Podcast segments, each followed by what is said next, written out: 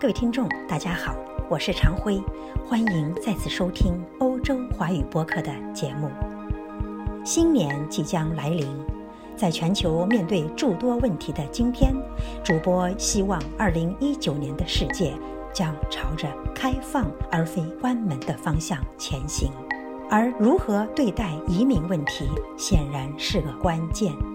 在今天的节目里，主播将与您探讨一番挑占全球的移民话题。二零一八年十二月十日，联合国在摩洛哥南部城市马拉喀什举行了全球移民问题政府间会议，首次通过了移民问题全球契约，全称为“安全、有序和正常移民全球契约”。这是一份不具备法律约束力的契约，却迫在眉睫，意义深远。十一号上午，一百六十五个国家和地区达成了共识，以鼓掌的方式接受了移民契约。然而，包括美国、澳大利亚、奥地利、智利、波兰、匈牙利、保加利亚、捷克斯洛伐克以及以色列在内的十个国家表示反对，拒绝接受该协议。另外还有六个国家要求内部审议之后再做定夺。会议期间还出了一件事儿，就是原本同意加入契约的巴西又宣布退出。巴西参会的代表说，契约是确保跨越海洋和大陆的人的权利和安全的极好方式，以支持他们的家庭，那些寻求更为安全生活的人们。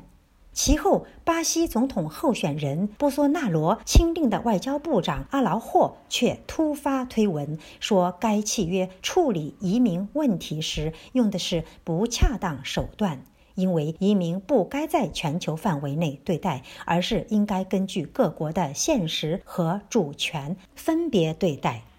在主播看来，这正是移民问题之上。移民问题与国家主权问题纠缠不清，成为所有相关解决方案的软肋。其实，各国心照不宣，靠单打独斗无济于事。但若不能自扫门前雪，那么总有不想承担的责任会落到自己头上。二零一六年，美国奥巴马政府曾声明，没有一个国家在移民问题上能够独善其身。美国政府愿和各国通力合作，但特朗普上台后退出草案，宣称这和美国的移民难民收留政策不一致。特朗普政府也是首个退出移民问题全球契约的案例。其实，退出之说没有意义，因为此契约本来就没有法律约束。正如联合国国际移民问题特使路易斯·埃博所言。这不是合同，没有签名手续，所以没有退出方案。两年前的二零一六年十一月，联合国就移民问题开始与各国政府、公民代表以及私营企业等合作，共同寻求出台相关契约的可能性。二零一七年四月，移民问题全球契约开始起草，当时的协调国是墨西哥和瑞士。同年九月。特朗普政府宣布退出契约。二零一八年六月，契约正式文本出台后，匈牙利旋即于七月宣布退出，奥地利于十月宣布退出。具有讽刺意义的是，契约的出台，尤其是打击非法贩运和走私移民、优化合法渠道和移民回归等方面的内容，与这些退出国的相关政策并无二致。根据联合国国际劳工组织最新出台的数据，全球移民已达两亿七千七百万人，包括移民的家属和难民。其中，持劳工签证的移民有一亿六千四百万人，他们中有将近百分之二十四生活在北欧、南欧和西欧，百分之二十三生活在北美，不到百分之十四生活在阿拉伯国家。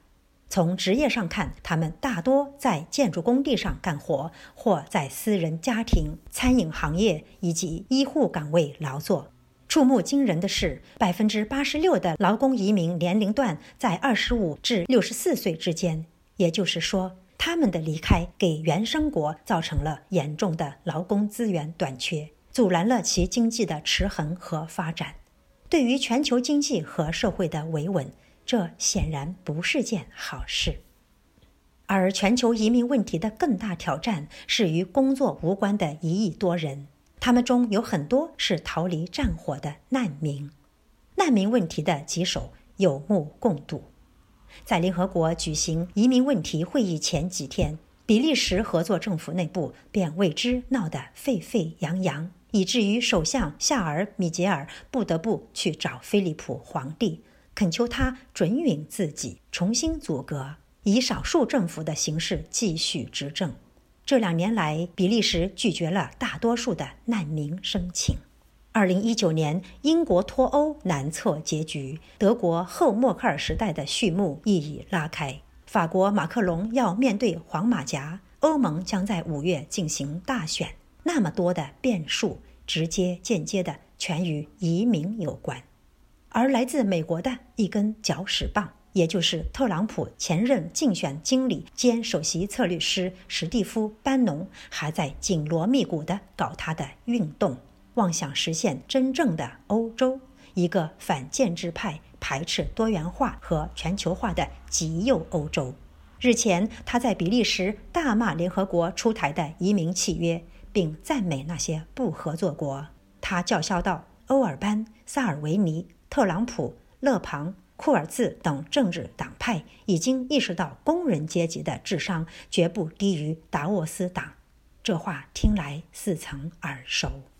各位听众，显而易见，移民问题是世界性的难题。即便联合国出台新策略了，即便许多国家响应了，在主播看来，二零一九年悬而未决的移民问题仍将挑战全球，尤其在欧洲。你们认为呢？